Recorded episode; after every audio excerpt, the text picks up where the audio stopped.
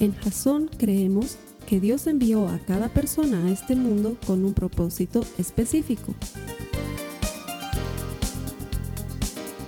Nuestra misión es ayudarte a que tengas una relación personal con Jesús y a través de ella encuentres ese propósito para tu vida. Queremos ayudarte a alcanzar ese propósito. Es nuestra oración que este podcast te ayude a tener visión, a tener jazón.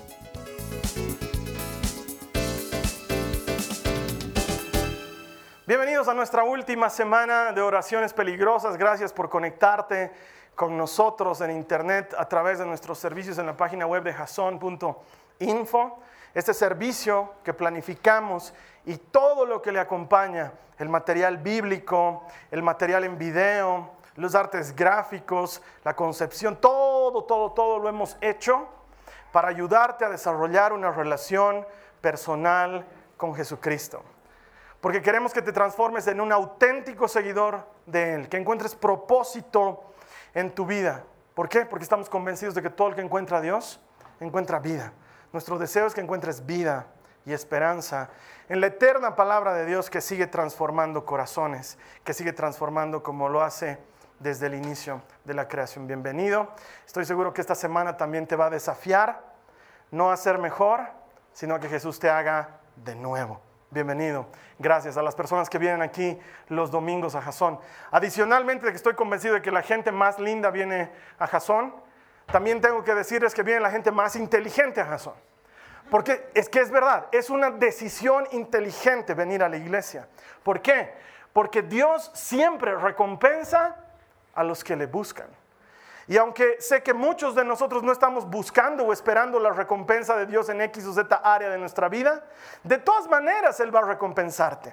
Porque cuando vienes a la iglesia te abres a la bendición que hay de compartir con la familia de Dios. Escuchas la palabra que te robustece, te alimenta y te da ánimo. Participas de la adoración y de la oración conjunta que ayuda a que tu espíritu se revista del poder de Cristo. Entonces cuando vienes a la iglesia, no sales igual que como has venido, siempre sales mejor. Y esa es una decisión inteligente. Así que si eres inteligente y alguna vez estás por La Paz, por Bolivia, date una vueltita. Y en las notas de la prédica aparece el mapa de cómo encontrarnos. Vas a ver que te vas a encontrar no solamente con la gente más cariñosa, no solamente con los más lindos, prepárate porque realmente es gente bien linda, sino además con gente inteligente, con conversaciones de altura con opiniones con criterio. Es pues una cosa de otro nivel. A los hermanos que vienen cada domingo, gracias por venir y que el Señor les devuelva por ese esfuerzo, que el Señor les bendiga. Vámonos a lo nuestro, a la prédica de hoy. La he titulado Me rindo y es la última oración peligrosa que vamos a revisar en esta serie que ha durado cinco semanas. La primera semana le decíamos, le decíamos al Señor, examina mi corazón sondea mi corazón, sondea mis pensamientos, entra en lo más profundo de mí, muéstrame en qué estoy pecando y guíame hacia el camino de la verdad. Una oración peligrosa porque vamos delante de Dios y le autorizamos a que nos desnude y que nos revele en qué estamos fallando, en qué no estamos caminando a la altura de su palabra. La segunda semana también hacíamos una oración peligrosa y le decíamos al Señor, quebrántame y hazme de nuevo. Y algunas personas me respondían en la pregunta semanal y me decían, tengo miedo a que me duela, Carlos Alberto, y tengo que decirte la verdad. A veces duele. Cuando el Señor quiebra, a veces duele. Es más, cuando Él nos cuenta en la parábola, eh, en la parábola de la vid y los sarmientos, que algún día la vamos a usar para una serie completa, Él nos dice que su padre es el dueño, el jardinero, y Él viene y muchas veces poda y le corta algunos sarmientos. Y probablemente cuando tú le das a Dios este permiso y le dices, quebrántame Señor, sientas como Dios está podando y cortando algunas áreas de tu vida. Pero te puedo garantizar, y esa semana lo veíamos, que todo quebranto que viene del Señor siempre reditúa en un beneficio. Que después del dolor siempre hay sanidad y bendición que Dios solo quita de nosotros lo que nos está sobrando, de manera que alcancemos plenitud de gozo en su presencia. La tercera semana le decíamos al Señor, otra oración peligrosa, heme aquí, envíame a mí. Y hablábamos de si estuvieras dispuesto a darle un cheque en blanco al Señor de manera metafórica. Porque sí, Dios no te pide plata, ni nosotros tampoco. Darle un cheque en blanco a Dios es decirle, Señor, ¿cuáles son las instrucciones? Porque mi respuesta es, sí, cuenta conmigo. Lo que sea que me mandes hacer, eso es lo que quiero hacer. Lo que sea que me mandes hacer, estoy dispuesto y le pones la firma al cheque y le dices, Señor, tú ponle el monto. Lo que tú me digas, yo lo hago, es una oración peligrosa. Hay gente que me dice, no me animo todavía a hacer esa oración, Carlos Alberto. ¿Qué tal si me dice que termine con mi chica? Tengo que decirte que por ahí sí. Porque si le das al Señor autorización de que ordene tu camino y tu vida, por ahí tu chica no es lo mejor para ti y puede hacerlo. Puede sacarte tu trabajo o puede volverte un testigo suyo en tu trabajo. O puede transformarte de tal manera y utilizarte de tal manera que te haga un enviado del Señor en medio del grupo de padres de la directiva del curso de tus hijos. O puede ser que te transforme en la luz en medio de tu grupo de cartas de los jueves en la tarde. El Señor puede hacer cosas de ese tipo, porque el Señor es poderoso y fiel para obrar en nuestras vidas. Y la última semana veníamos, veíamos otra oración peligrosa. Les dijimos al Señor, Señor, no me des mucho. No sea que me olvide de ti. No me des poco. No sea que robe y ofenda tu nombre. Dame solamente lo necesario. Quiero aprender a vivir con lo necesario. Esa es una oración que nos anima a contentarnos con lo que Dios nos da y alcanzar sabiduría y dependencia de Dios. Sabiduría es estar contento con lo que Dios te haya dado, poco o mucho. Dependencia de Dios es entender que no dependes ni de la economía, ni del gobierno, ni de tu jefe, sino que dependes de Dios, que hace salir el sol sobre justos y sobre injustos, hace llover sobre buenos y sobre malos, y no hace faltar el pan sobre la mesa de los suyos. Aprender a vivir con lo necesario es adquirir sabiduría, es adquirir dependencia. Y hoy vamos a ver la última oración peligrosa de la serie. No es que no hayan más oraciones peligrosas en la Biblia. Hay cientos de lanzados que van y le dicen cosas tremendas a Dios. Pero me encontré con esta oración que creo que es el top de las peligrosas. Sé que te he dicho que íbamos a ir en bajada en la peligrosidad, pero lo que pasa es que aquí el mismo Jesucristo nos revuelca con su oración cuando se acerca al Señor a hablarle y a decirle, no quiero que se haga como yo quiero, sino como tú quieres. Esta es una oración en la que aprendemos a buscar la voluntad de Dios. Uno de los sufrimientos más frecuentes del ser humano, y te ha debido pasar, es que no nos salimos con nuestro gusto.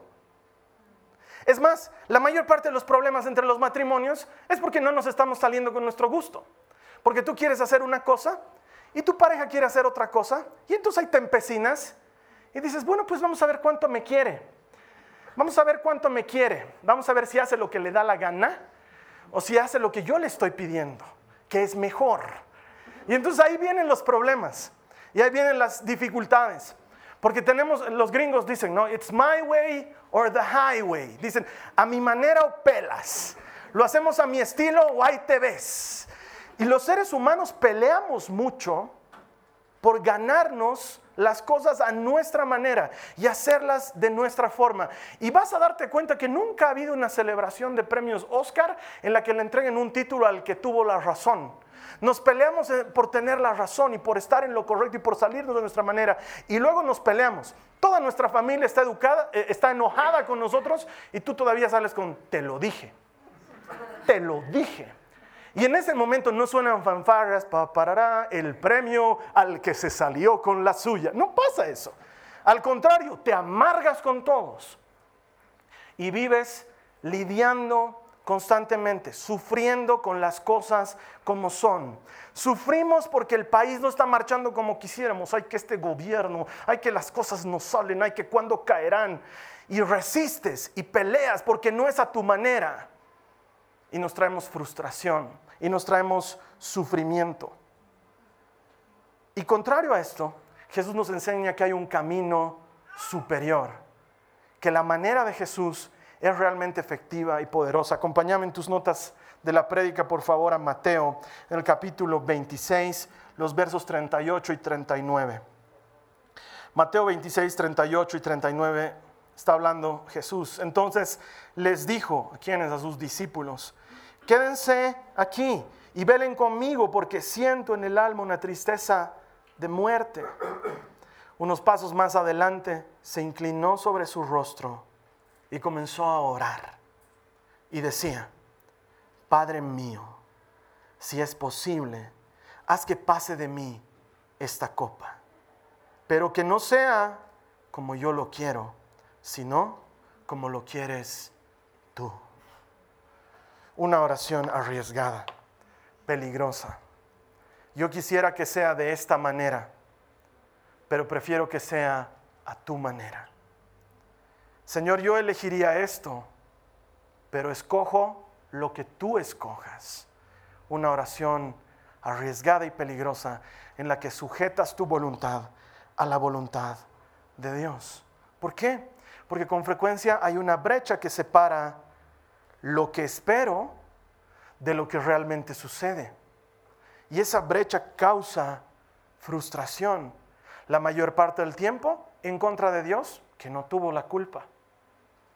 Decimos, Señor, yo esperaba que el matrimonio sea de esta manera. Y vengo en mi caso con este. Y el matrimonio me sale de esta otra manera. Y tú me dijiste que me case, Señor. Yo escuché clarito cuando dijo el pastor, no es bueno que el hombre esté solo. Y esta brecha se llama frustración. Porque tus hijos no cumplen las expectativas que tenías de hijos.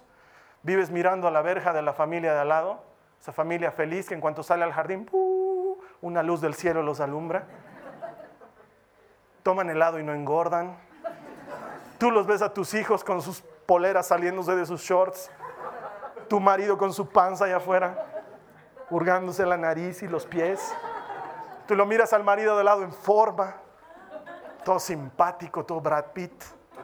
La miras a su esposa que el viento le mueve el cabello, ondas doradas. Tú te miras a ti, tu pelo carcomido. Ya ni el baño de crema le sirve de nada.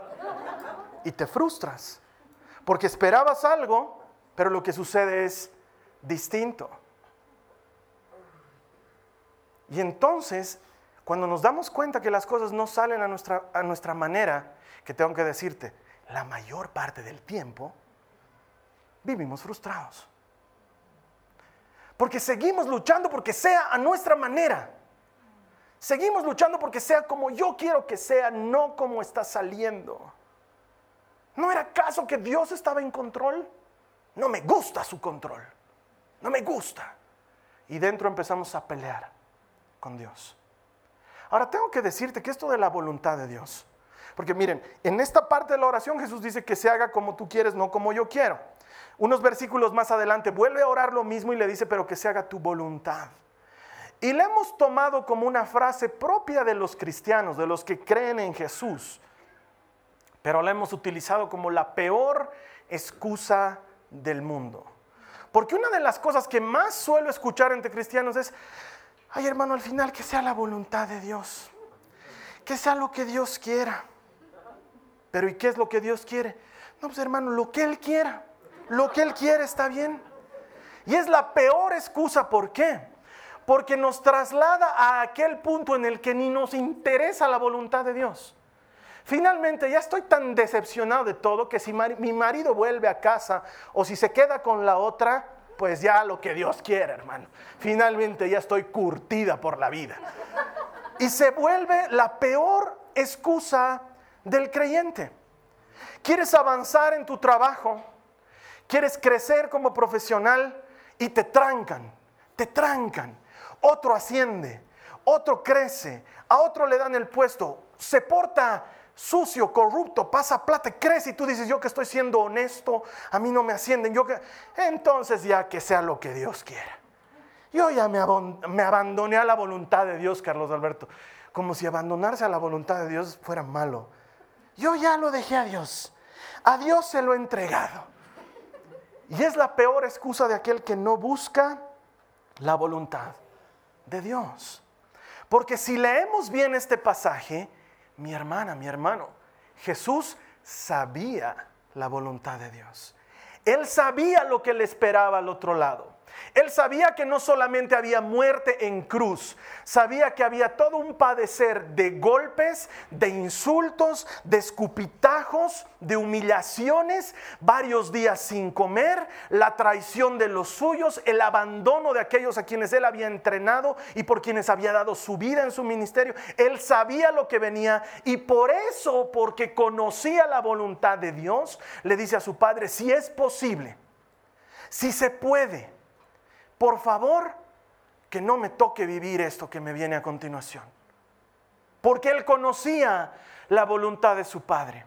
Pero al mismo tiempo, como conocedor de la voluntad de su padre, le dice, aunque sé que lo que viene me va a ser duro y difícil, también sé que es mejor tu manera que mi manera. Entonces no podemos agarrar la voluntad de Dios como una pobre excusa para vivir una vida sin propósito. Jasón significa visión. Es un vocablo hebreo que literalmente se traduce por propósito de Dios para tu vida. Buscar la voluntad de Dios y buscar el propósito de Dios es nuestra tarea constante. Entenderla y conocerla. Y alguien podría decirme, pero ¿cómo, Carlos Alberto? Bien complicado es saber si Dios quiere algo. No, no sé, en las noches yo quiero comer mucho, no sé si Él quiere que yo coma poco. Tengo ese dilema. Y nos empezamos a hacer drama de cosas simples como medias azules o medias blancas. Cartera que combine con los zapatos o al estilo de ahora, a la que combine con lo que sea. ¿Qué querrá Dios? ¿Qué querrá de mi vida? Y empezamos a hilar tan fino, pero en las cosas complejas, ahí sí, lo que Dios quiera. Como Dios quiere, hermano. Si Él quiere que me sane, me voy a sanar. Si Él quiere que me muera, estoy listo para encontrarme con Él en su presencia.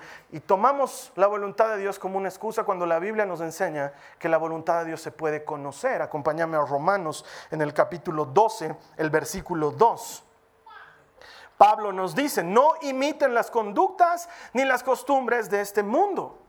Más bien dejen que Dios los transforme en personas nuevas, como al cambiarles la manera de pensar. Entonces, me encanta ese condicional, aprenderán a conocer la voluntad de Dios para ustedes, la cual es buena, agradable y perfecta. ¿Cómo conozco la voluntad de Dios? Cuando me apego a Él y permito que Él transforme mi manera de pensar. Por eso es que en Jasón no nos cansamos de decirte cada domingo que la razón por la que existimos es para ayudarte a desarrollar una relación personal con Jesús, porque cuando Él te cambia la manera de pensar, aprendes a conocer la voluntad de Dios, lo que es bueno, agradable y perfecto. Y Pablo dice que es la voluntad de Dios para tu vida, para ti. Cuando te apegas a Dios, conoces la voluntad de Dios y entonces tienes el poder, el coraje para decir que no se haga como yo quiero, sino que se haga como tú quieres, Dios, porque conozco tu voluntad. Es difícil, sé que me va a costar, pero también sé que al final tú me garantizas que esto va a redundar en bien para mí porque te amo. Conocer la voluntad de Dios es un proceso de aprendizaje según esta cita bíblica. Número uno, dejas atrás las cosas del mundo. Ya no tratas de parecerte a lo que se está pareciendo el mundo. Ya no tratas de encajar en el mundo. Ya no tratas de meterte en las cosas que el mundo te ofrece y te propone. Primero, lo dejas de lado. Segundo, por medio de tu relación personal con Cristo, dejas que Él transforme tu espíritu y lo vuelva en su espíritu. Transforme tus pensamientos y los vuelva en sus pensamientos. Transforme tus intenciones y las vuelva en sus intenciones. Transforme tus emociones y las vuelva en sus emociones. En estos 21 días que estamos ayunando, hemos empezado a trabajar mucho en que Dios extirpe de nosotros los malos hábitos y haga en nosotros buenos hábitos. Que no nos mejore, que nos haga de nuevo. Cuando ese proceso se cumple, Pablo dice, entonces conocerán la voluntad de Dios para ustedes. Esa voluntad que es buena, es agradable y es perfecta. Y Jesús está en el huerto y sabe lo que es la voluntad de Dios. Y de bueno parece que no tiene nada, de agradable menos pero Él sabe que la obediencia acarrea consecuencias de bendición. y corre el riesgo de hacer esta oración, porque Jesús podía no hacerla. Jesús podía no ir al sacrificio. Pero Él les decía constantemente a sus discípulos, yo tengo un alimento que ustedes no conocen y mi alimento es hacer la voluntad de aquel que me envió. Es decir, que mi hermana, mi hermano, caminar en su palabra es alimento. Conocer su voluntad es alimento. Entonces, aunque lo que se te venga puede que no se vea lindo, siempre termina siendo bueno, agradable y perfecto. El que conoce la voluntad de Dios aprende a decirle al Señor, tu plan es mejor que mi plan. Tu propósito es mejor que mi propósito. Mira lo que dice Isaías en el capítulo 55, los versos 8 al 9. Por favor, acompáñame. Isaías 55, 8 al 9. El Señor está hablando y dice, mis pensamientos no se parecen en nada a sus pensamientos, dice el Señor. Y mis caminos están muy por encima de lo que pudieran imaginarse. Pues así como los cielos están más altos que la tierra, así mis caminos están más altos que sus caminos y mis pensamientos más altos que sus pensamientos. Pero muchos de nosotros todavía pensamos que nuestro camino es mejor. Y pensamos que nuestros pensamientos y nuestros planes son mejores que los planes de Dios. ¿No te has encontrado alguna vez orando al Señor, dándole las instrucciones de cómo debería operar en tu vida? ¿No te ha pasado eso? Que estás hablando con el Señor y le dices, Señor, me he metido en este negocio. Yo sé, yo sé, Señor, cuando te he dicho escudriña mi corazón, ya me has mostrado que ese negocio no era bueno. Pero ahora te pido, Señor, que las acciones bajen, que este mi socio no se aproveche de mí. Señor, te pido en el nombre de Jesús que tapes sus ojos de aquellas cosas en las que he hecho mal manejo porque no soy muy organizado. Que no se den cuenta de mis errores. La Biblia dice, Señor, que tú cubres los errores. Por favor, cubrí estos mis errores. Yo me lo imagino ahí, a Dios, con su libreta tomando nota. Espera un ratito, que bajen las acciones. Esa es una gran idea. No, no se me había ocurrido para nada. Que te cubra, a ver cómo hacemos eso. Pues más bien ese día no estaban viéndote, entonces ya podemos encontrar una coartada perfecta. Y no te, tranquilo, hijo, para eso estoy, para servirte. Ese es mi trabajo, servirte a ti. Dios no es así. Dios no es así. Ay, Señor, que el fulano me ame que me encuentre atractiva. Quítale de su vista todas esas otras resbalosas que se encuentran en el camino. Que tenga solo ojos para mí. Y ahí está Dios con su libreta. Bueno, pues que agudice la vista contigo. Vamos a tener que hacer doble trabajo ahí porque no hay mucho donde vea, pero bueno. Dios no es así. Él no funciona. No está a nuestro servicio. En todos estos años, hace tres días atrás cumplí 25 años de conocer a Cristo. En 25 años de ser cristiano, no me ha pasado una sola vez que yo haya ido a orar donde Dios y el Señor me haya dicho, Carlos Alberto, qué idea más buena que has tenido. Oye, me sorprendes. Vamos a hacerlo a tu manera, Carlos Alberto. Me gusta tu manera. Tengo que decirte, me gusta. Mi manera estaba medio trucha, no encontraba cómo encajarle, pero tu manera, yo mío de mi vida, me sorprendes, Carlos Alberto. Me Nunca, jamás le presento a Dios mis planes y me dice, gran esfuerzo, Carlos Alberto. Y pum, me presenta los suyos y digo, Señor, qué idiota. qué idiota me he portado contigo sus planes siempre son mejores. Y sus caminos siempre son mejores. Y muchas veces te mete por un lugar que duele y pasas por algo doloroso y dices, no Señor, ¿por qué tu camino está? Y luego sales del dolor y dices, ah, con razón Dios. Y yo que quería ir por el camino ancho, ahora entiendo que el camino angosto es bueno. Pero luego viene otro camino angosto y dices, no, no, no quiero pasar, no quiero pasar, padre, padre, padre, por favor, camino ancho, camino ancho, por favor, vagoneta, vagoneta, padre, padre. Y Dios te dice, no, a pie y descalzo, tienes que pasar. Pues, no, duele, duele, au, au, au. Y luego terminas de pasar y, ah, ahora entiendo. Tu plan es mejor que mi plan. Tu propósito es mejor que mi propósito. Entonces ahí alguien debería, decirme, Carlos Alberto, entonces ¿cómo tenemos que orar? Tengo que llegar delante de Dios y decirle, Señor, ya sabes lo que te pido, así que no te doy ninguna idea, hazlo a tu manera. no, al contrario, Señor, quiero entender tu voluntad en esto. Quiero conocer tu voluntad en este asunto en el que me estoy metiendo. Quiero saber tu voluntad en este asunto en el que mis hijos se están metiendo. Quiero conocer tu voluntad.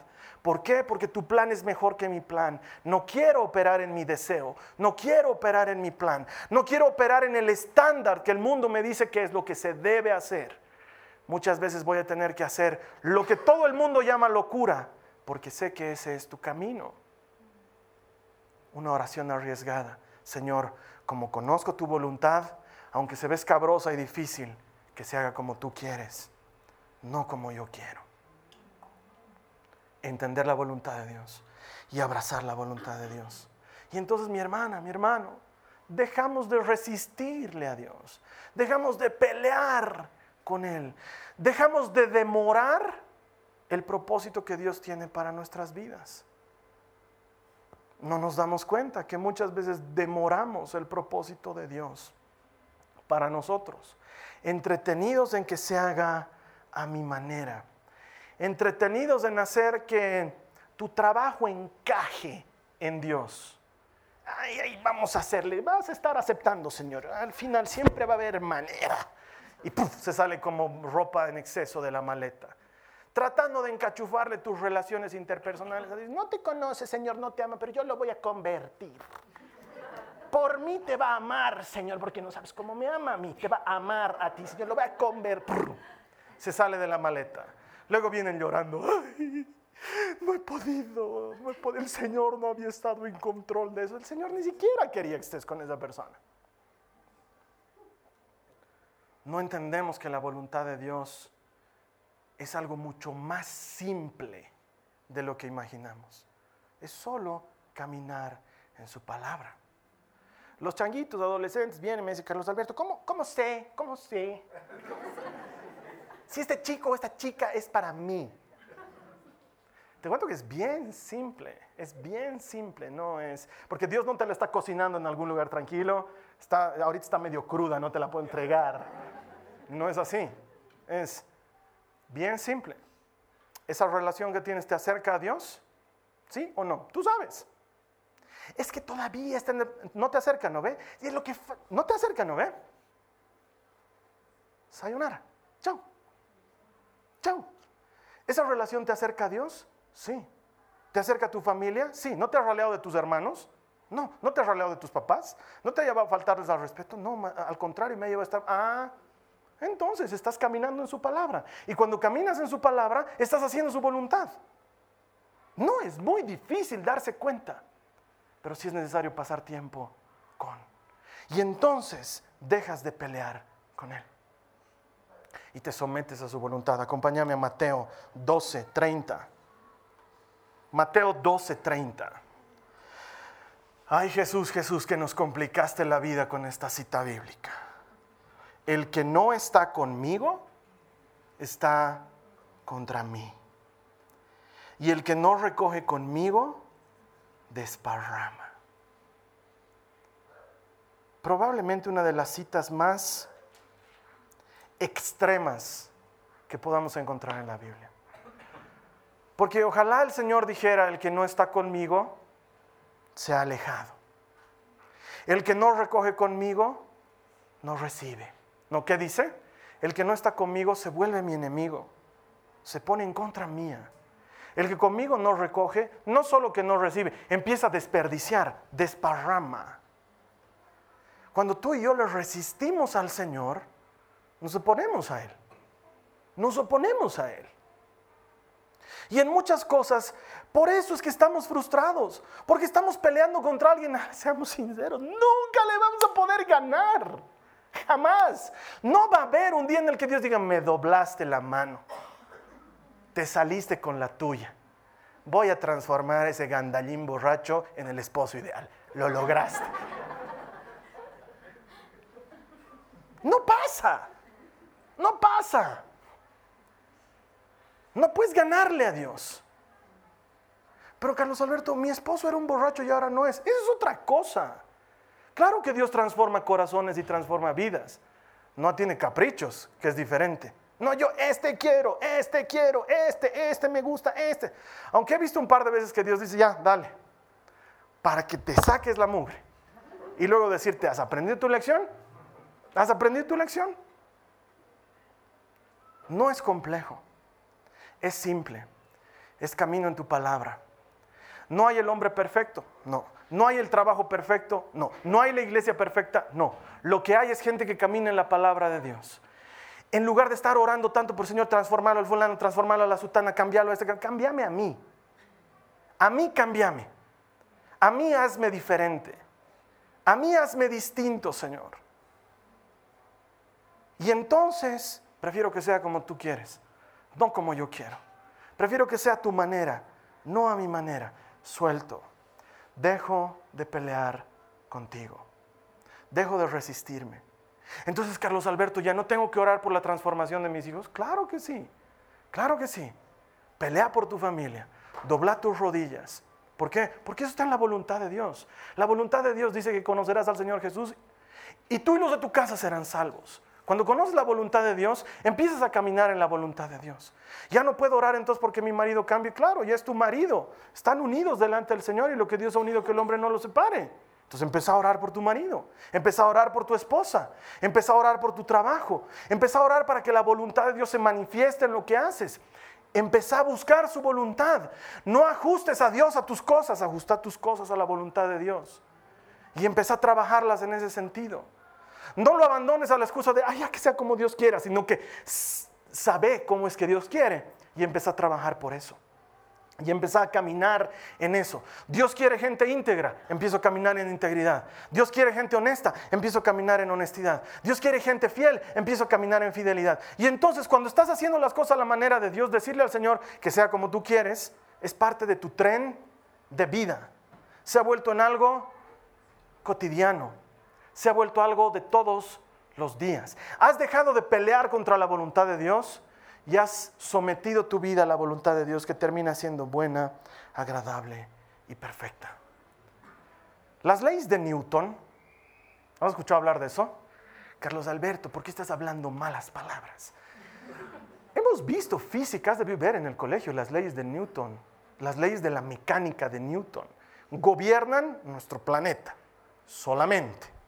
Antes se pensaba que todo, no, solo nuestro hermoso planetita más la ley de la gravitación universal. No voy a entrar en detalles, pero la segunda ley de Newton dice que contra una fuerza aplicada hay una fuerza de igual magnitud que resiste. Eso nosotros lo llamamos causa y efecto. Yo te pego, tú me pegas. Te insulto, tú me insultas. Sí, causa y efecto. Te cuento que con Dios las leyes de Newton no aplican. Yo le resisto a Dios con toda mi fuerza y Él está resistiendo con un dedo. No es que está usando toda su fuerza. Dios mío de mi vida nos libre que Él usara toda su fuerza.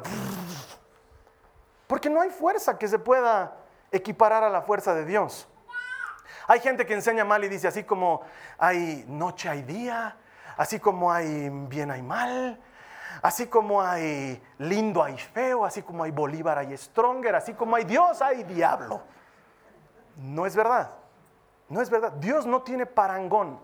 Cuando estamos resistiendo la fuerza de Dios, te has metido con una fuerza con la que no puedes pelear y tarde o temprano te va a demoler.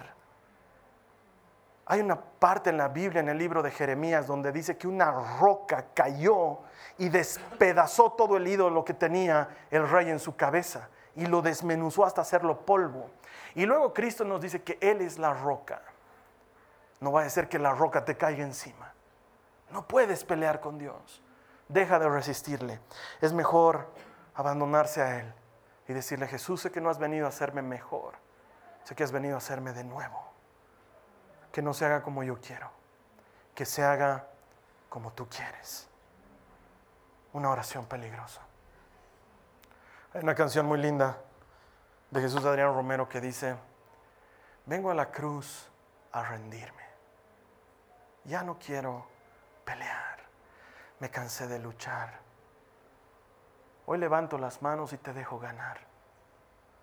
Y cuando el Señor gana en tu vida, es bueno, es agradable y es perfecto. Él no quiere destruirte, ni lo va a hacer. Perdemos tiempo hiriéndonos a nosotros mismos, resistiendo la voluntad de Dios que siempre termina en bendición, porque su palabra sigue prometiendo que Dios dispone todo para el bien de los que le aman. Todo. Lo bueno y lo malo. Lo agradable y lo desagradable. Todo lo dispone para bien de los que le aman. Me rindo.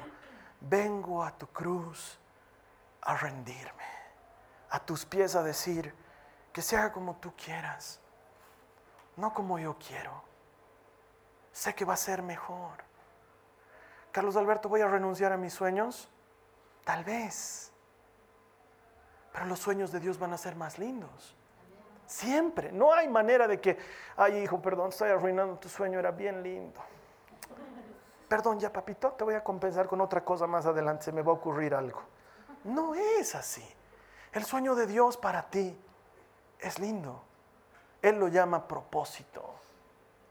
Él lo llama antes de formarte en el vientre de tu madre, yo te conocía, yo te hice, yo te formé. Yo ya tenía un plan para ti. Encaja en mi plan.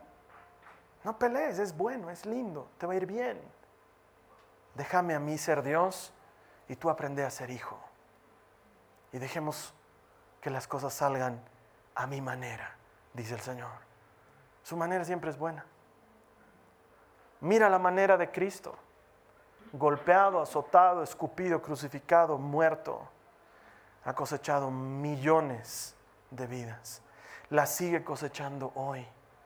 Ese sufrimiento ha hecho que tú y yo estemos aquí hoy. Si le preguntáramos a Jesús, ¿valió la pena? Él diría, con creces, con creces. Cada vida transformada, cada hogar restituido, cada pérdida, cada lágrima, cada dolor transformado en gozo, valió la pena, valió la pena. Su voluntad siempre es buena. Entonces, ¿qué vamos a hacer? Una oración peligrosa. Dejar de resistirle a Dios y decirle hoy, voy en pos de tu voluntad. No solamente te digo que se haga tu voluntad, quiero saber que es tu voluntad, para perseguir tu voluntad. No quiero ir en contra, me quiero sumar a tu favor, sumarme en favor tuyo y que juntos seamos una fuerza indestructible. Alguna vez has debido ver va por todas partes en Facebook, en WhatsApp, la gente que cree en Cristo manda un mensajito que dice, tú más Dios son mayoría. Y es verdad, Él sin mí también es mayoría. No me necesita, me gusta estar de su lado. Te transformas en una fuerza poderosa. Y entonces en su voluntad tu hogar cambia, tu marido cambia, tu trabajo cambia, tus circunstancias cambian, tu dolor cambia. El Señor transforma las lágrimas en gozo, el Señor transforma la miseria en abundancia, la transforma. ¿Por qué? He dejado de resistir, he dejado de hacerlo a mi manera, lo hago a tu manera, Señor. Dejo de pelear. Ya no es que mi marido cambie, que mi escuela cambie, que mi trabajo cambie. Cámbiame a mí, Señor. Ayúdame a ver con tus ojos, ayúdame a ver con tus ojos. Y entonces, cuando conozco tu voluntad, voy en pos de tu voluntad. Dejo de luchar. Te entrego mi vida para que me cambies, para que sea como tú quieres, no como yo quiero. Ahora lucho de tu lado, Señor. Si tú estás dispuesto a transformar esto en una oración, te voy a invitar a que cierres tus ojos ahí donde te encuentres. Porque vamos a cerrar estas oraciones peligrosas diciéndole a Dios que no se haga como yo quiero, sino que se haga como, como tú quieres, Señor. Pero quiero saber cómo tú quieres, quiero conocer esa tu voluntad buena, agradable y perfecta. Y por eso lo primero que voy a buscar de ti, Señor, es que transformes mi mente, que transformes mi vida, que me hagas de nuevo. Si tú estás dispuesto a hacer esta oración, cierra tus ojos. Te invito a que repitas después de mí. Dile al Señor Jesús, Dios, Dios mío, escojo alinearme con tu voluntad. No murmures la oración, pronuncia, dile, escojo alinearme con tu voluntad. Escojo alinearme contigo. Te pido que transformes mi mente, que me hagas de nuevo, para que entonces yo conozca tu voluntad, para que entonces yo camine en tu palabra. Y ahora viene la oración peligrosa. Señor, que no se haga como yo quiero, sino como tú quieres, porque entiendo que tu plan es mejor que mi plan. Me abandono a tu plan, confío en ti, elijo confiar en ti, elijo hacer las cosas a tu manera, en el poderoso nombre de Jesús. Amén, amén. Amén. Mira, durante muchos años vengo escuchando gente que me dice, Carlos Alberto, yo tengo una relación con Jesús a mi manera. Te cuento que no hay a tu manera. ¿Es a la manera de Dios o no hay manera? No puedes relacionarte con Dios como tú quieras. Nos vamos a relacionar con Dios como Él dice.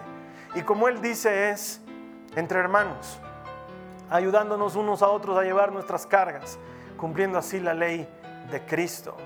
Te invito a que hagas de la iglesia una actividad rutinaria y habitual en tu vida. Porque cuando aprendes a depender de Dios, te unes a otros que dependen de Él. ¿Y sabes qué? Cuando uno se cae, tú lo ayudas a levantarse. Y cuando tú te caigas, otro te va a ayudar a levantarte. Y vamos a cumplir así la ley de Cristo. Esa es la manera de Dios. Cuando decimos, Señor, que se haga tu manera, elegimos creer en lo que dice su palabra. Y quiero decirte que su palabra siempre trae para ti recompensa. Gracias por habernos acompañado durante esta serie que nos ha llevado a un nivel de oración diferente. Mi anhelo, mi deseo es que te haya transformado en una persona nueva, que te haya enseñado a orar de una manera más arriesgada, que te haya enseñado a que Dios está un poco más allá del desierto, cuando sales de lo común y empiezas a vivir en lo sobrenatural. Estoy seguro que Dios ha transformado tu vida. La siguiente semana estamos comenzando una serie que se llama Ser Positivo. Y vamos a ver desde la Biblia, con fundamento bíblico, por qué deberíamos estar positivos todo el tiempo y estar seguros todo el tiempo. Porque nuestro Dios ha comprado para nosotros salvación con anticipación. Eso lo vamos a compartir desde la siguiente semana. En tanto tú y yo nos volvamos a encontrar, que esta semana sea una semana de bendición. Y no te olvides todo el que encuentra a Dios encuentra vida. Esta ha sido una producción de Jason Cristianos con propósito. Para mayor información sobre nuestra iglesia o sobre el propósito de Dios para tu vida, visita nuestro sitio web www.jason.info. Allí encontrarás muchos recursos para animarte en tu relación con Dios, enseñanzas, nuestro blog, prédicas y mucho más. Te lo deletreamos www.jazon.info también puedes visitarnos en nuestro sitio en Facebook www.facebook.com barra Que Dios te bendiga abundantemente. Muchas gracias.